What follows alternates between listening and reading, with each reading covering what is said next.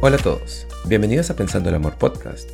Soy Roberto Maceda Kohatsu y soy un coach que se especializa en el amor y las relaciones.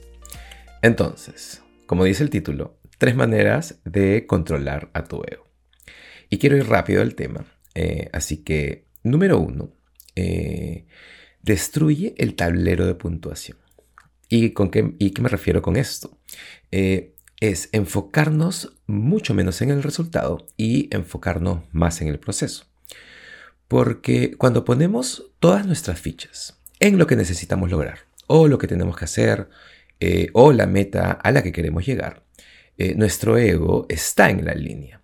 Porque muchos de nosotros, y cuando digo muchos de nosotros, me refiero a todos nosotros en realidad, atamos nuestro valor, o sea, nuestro ego, a nuestra habilidad.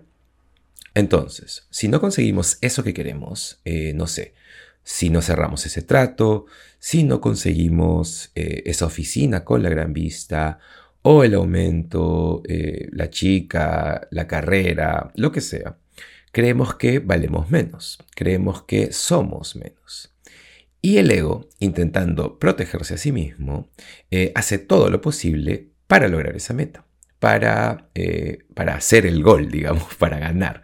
Y por momentos lo que hace es comprometer nuestra verdad, nuestro valor, nuestra postura y nuestro carácter.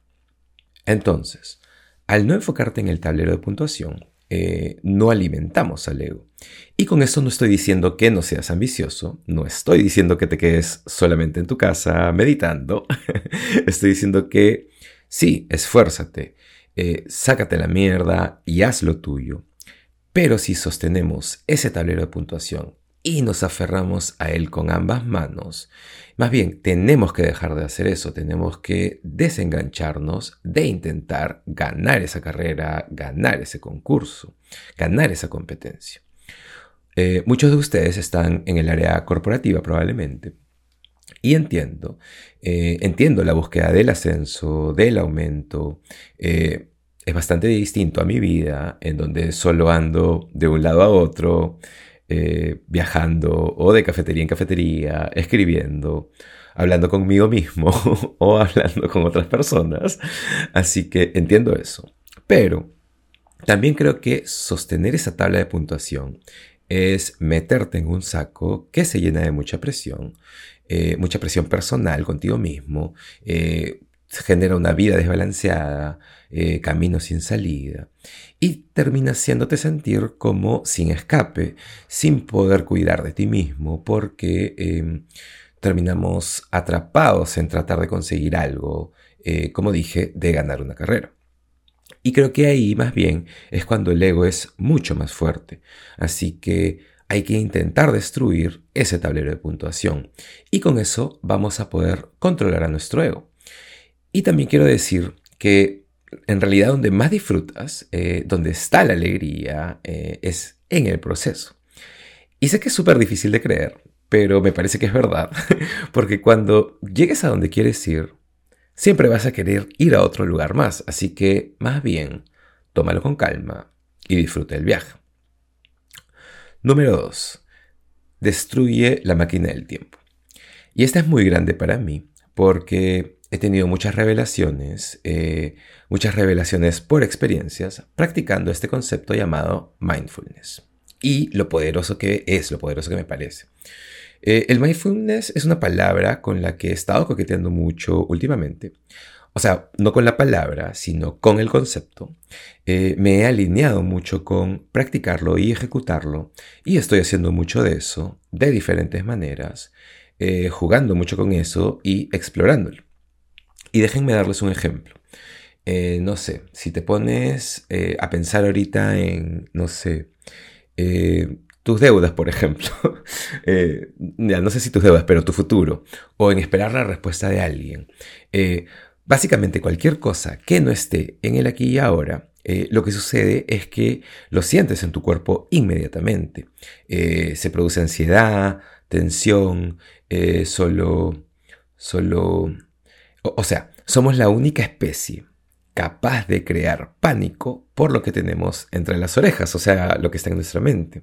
Y a lo que me refiero es que en realidad no hay una amenaza, solo tenemos un pensamiento y de pronto estamos en un estado de pánico.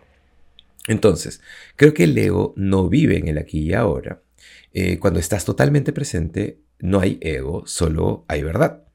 Solo está lo que es y no lo que podría ser o lo que debería ser o lo que fue o lo que pudo ser. Solo hay el ahora. Y es casi imposible estar en el aquí y ahora consistentemente siempre porque tenemos pensamientos. Eh, o sea, en realidad tenemos más de 60.000 pensamientos al día. Pero el truco, la idea es intentar hacerlo lo más posible y es convertirlo en una práctica y ejercitarlo constantemente. Y la manera de destruir nuestra máquina del tiempo es vivir en el presente. Y como siempre, y como todo, es una práctica. Sea lo que sea que estés haciendo, eh, sea estar presente con un amigo, sea estar con tu pareja, o estar presente cuando estás comiendo o cuando estás eh, no sé, trabajando o haciendo tu arte o de repente estás besando a alguien o haciendo ejercicios, lo que sea, cualquier cosa que estés haciendo, estar totalmente presente y estar fuera de tus pensamientos, eh, tienes que evitar viajes al futuro o al pasado o a todo lo que no puedes controlar. En lugar de eso, más bien, usa tus sentidos, todos, todos tus sentidos. Y lo que esto hace o, ayuda es a anclarte y poner los pies en la tierra. Es por eso que se supone que debes concentrarte en tu respiración. Pero yo personalmente creo que es más que eso, creo que es concentrarte en el tacto, en el olor, o sea, en todos tus sentidos. Ok, y el último, pero no menos importante, el número 3, elige propósito por encima de la pasión. Y déjenme explicarles. Obviamente la pasión no es algo malo. Soy una persona muy apasionada. La pasión es eh, lo que me hace ejercitarme todos los días, eh, o prender mi micrófono y hacer un podcast, o hacer un post en mis redes, o lo que sea. La pasión va a ser lo que te conduce. Pero la pasión sola, ¿no? La pasión en sí, también puede terminar alimentando nuestro ego, si no tenemos un sentido de propósito que conduzca a nuestra pasión nuestro ego va a terminar corriendo libre y a lo loco. Y creo que cuando estamos eh, apasionados por algo, hay una línea muy delgada que si cruzamos eh, nos podemos volver eh, o intentar ser controladores o dominantes o arrogantes o, o sea, alimentados por nuestra pasión porque creemos en algo, pero permitiendo que esa pasión se convierta en arrogancia o creer que siempre estamos en lo correcto o que tenemos la razón y todas esas cosas. Entonces, al poner el propósito por sobre la pasión, creo que eso nos ayuda a realinearnos cada vez que eh, hacemos algo, más grande que nosotros. Es como si le pusiéramos eh, como un gran masking tape en la boca a nuestro ego. Eh, si permites que tu propósito, eso que es más grande que tú, sea tu real norte, te preocupas mucho menos de ti, de tus problemas, eh, de tus miedos y vas a preocuparte mucho más por el tipo de huella que quieres lograr en el universo. Y siempre tener tu propósito por encima de tu pasión, creo que hace que tu ego se alinee. Tu ego va a estar controlado porque hay algo más grande que tu ego sucediendo. Y eso es lo que estás destinado a hacer en el planeta. Y con esto no me refiero a tu propósito en el trabajo, porque va mucho más allá de eso. Podría ser eh, tu propósito como padre, podría ser tu sentido de propósito como hermano, esposo, esposa, amigo, lo que sea, eh, madre, hijo, tus relaciones. Creo que de alguna manera todos somos eh, catalizadores con las demás personas, con las personas que nos rodean, con quienes estamos conectados. Y siempre hay un propósito en eso conectamos con personas y a través de esas conexiones, eh, y pueden ser conexiones románticas, amicales, de negocios, lo que sea, pero a través de esas conexiones, a través del intercambio humano, eh, dos personas aprenden, crecen, evolucionan y se convierten en personas distintas. Y creo que eso es algo hermoso y eso es lo que hace que los seres humanos sean tan pero tan especiales.